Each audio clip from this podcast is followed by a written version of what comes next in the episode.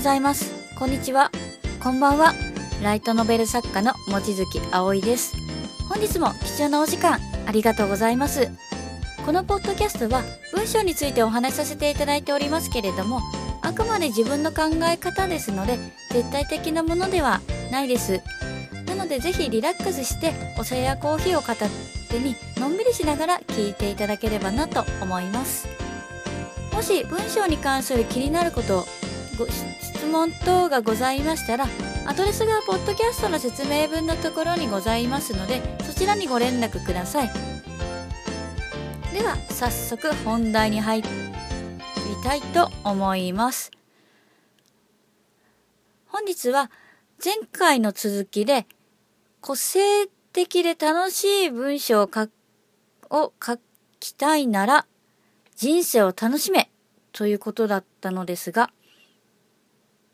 その具体的な理由についてお伝えさせていただきますね。で結論を先にお伝えさせていただきますと、文章とは、あなたの中から生み出されるものであり、書き手が楽しんでいないのであれば、楽しく個性的な文章が書けるはずがない、ということです。で、楽しい文章とは文字通りのことで、あくまでここれは自分の定義なんですけれども、まあ、読むのに苦労しないでワクワクしてくることかなって思っています。人を動かすと言いますか。まあ、これ本当に文字通りですね。では、個性的な文章ということなんですけれども、あなたはどういう文章が個性的だと思いますでしょうか？あの、いろいろな据え方があると思いますので、絶対にこれだということは、ちょっと、あれなんですけれども、あくまで自分が考えていることとしては、文章に関しての個性的については、書き手の人生そのものなんじゃないかなと考えています。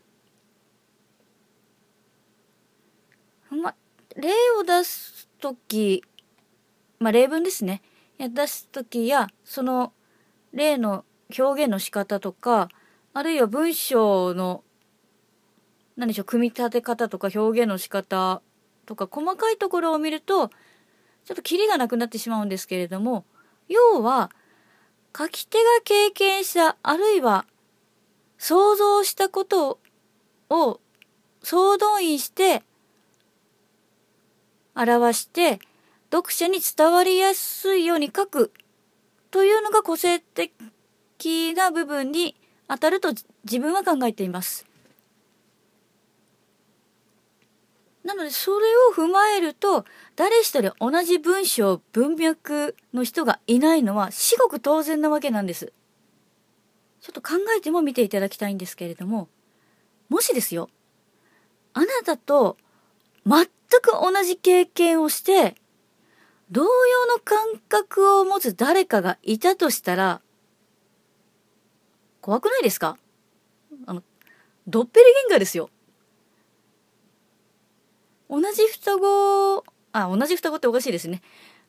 同じ時期に生まれた双子ですら違う人生を歩んでいるのに、全く同じ人生を歩んでる人がいるんですよ。どう考えてもおかしいじゃないですか。もう怖いですよね、本当に。脳みそ移植されたとか、なんかそんな SF 的な感じじゃないとできないと思うんですよ。で、そのように価値観も考え方も一人一人違うわけですから、句読点の付け方も違うわけなんですよ。呼吸のタイミングが違うのと全く同じなわけです。だから文章は習うものではないですし、ある意味ですね。うちから生まれてくる子供のようなものだと、一番最初にお伝えさせていただいた次第なんです。習うことができるのは文法や名詞とか助動詞、品詞、うんたらかんたらの知識面なだけですよってことですね。で、これはもう自分と会話するしか得意なこと不得意なとこ自分がどうしてそう感じるのかがわからないように文章も同じなわけなんですね。例えば同じ単語でも、まあ、何でもいいんですけれどもひらがなで書いたものとカタカナで書いたもので漢字で書いたものとは雰囲気が違いますよね。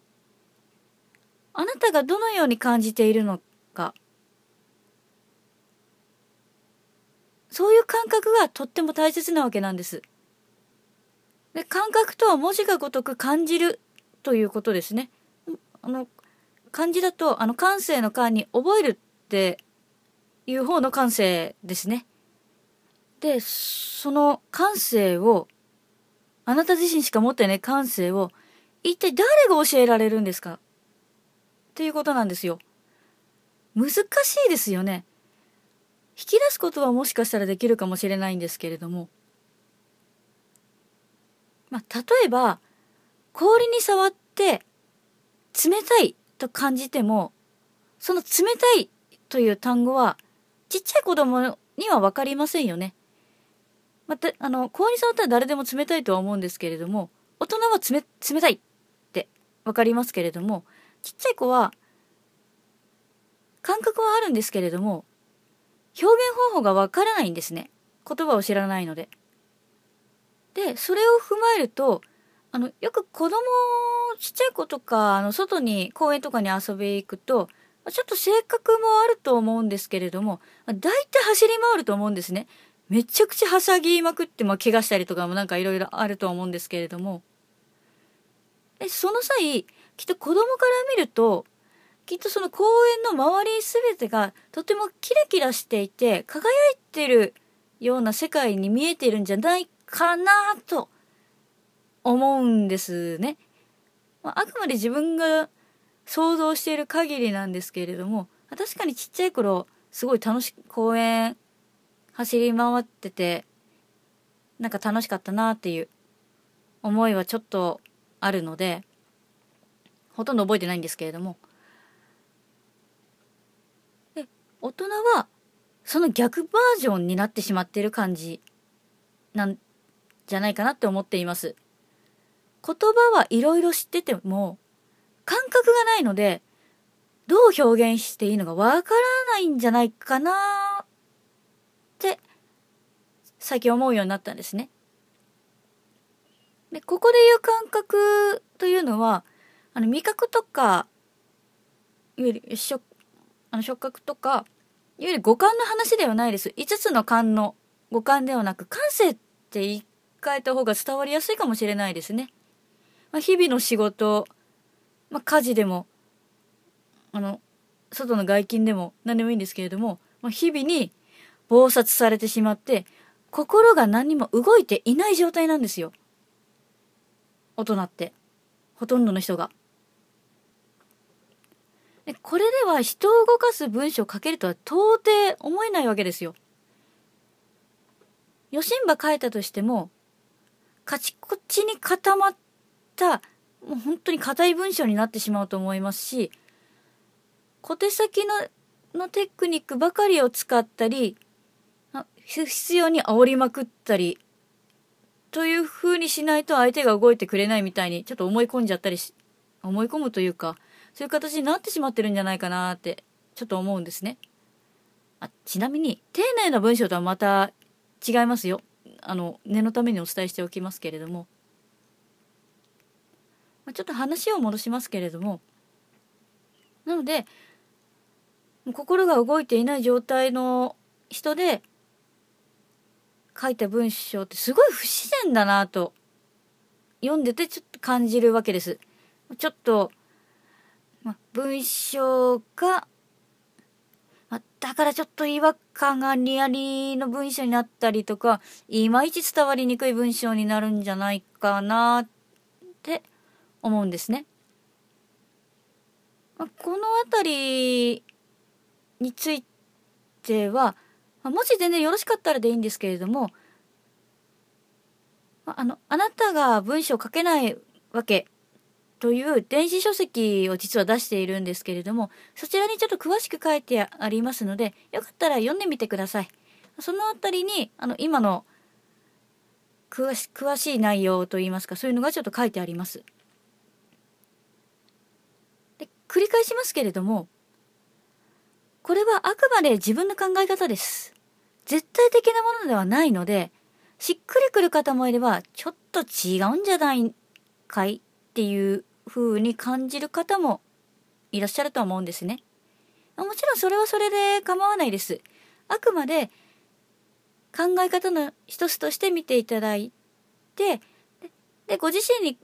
の文章に関する考え方をまず尊重してください。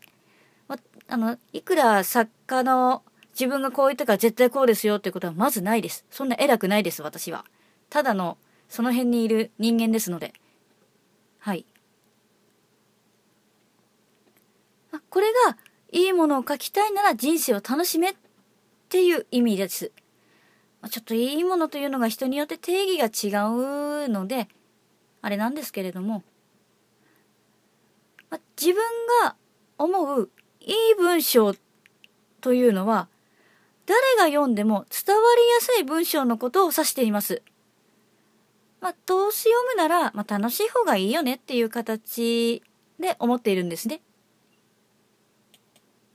まあ、そうじゃなきゃ、まあ、想像の世界なんか作ったりしませんからね、本当に。想像の世界を作って、ま、言葉で皆様にお伝えさせていただいてるっていうのが自分の職業なので、まあ、本当に楽しいんですよ。自分の作ったこう頭の中に思い描いた世界観を誰かにお伝えして、その方々に楽しんでもらうっていうのはもう最高なんですね、自分にとって。もうこれは本当にやめられないです。もう本当に食べることと寝ることとこの文章、まあ、イラストもそうなんですけれどもを書くことをやめたら自分絶対魂の抜けた干物になるんじゃないかなって思うんですね。本日は以上になります。いかがでしたでしょうか？少しでもあなたのお力になれたら幸いです。では本日はこの辺りで失礼させていただきます。またお会いいたしましょうあなたの人生に夢と希望がありますように。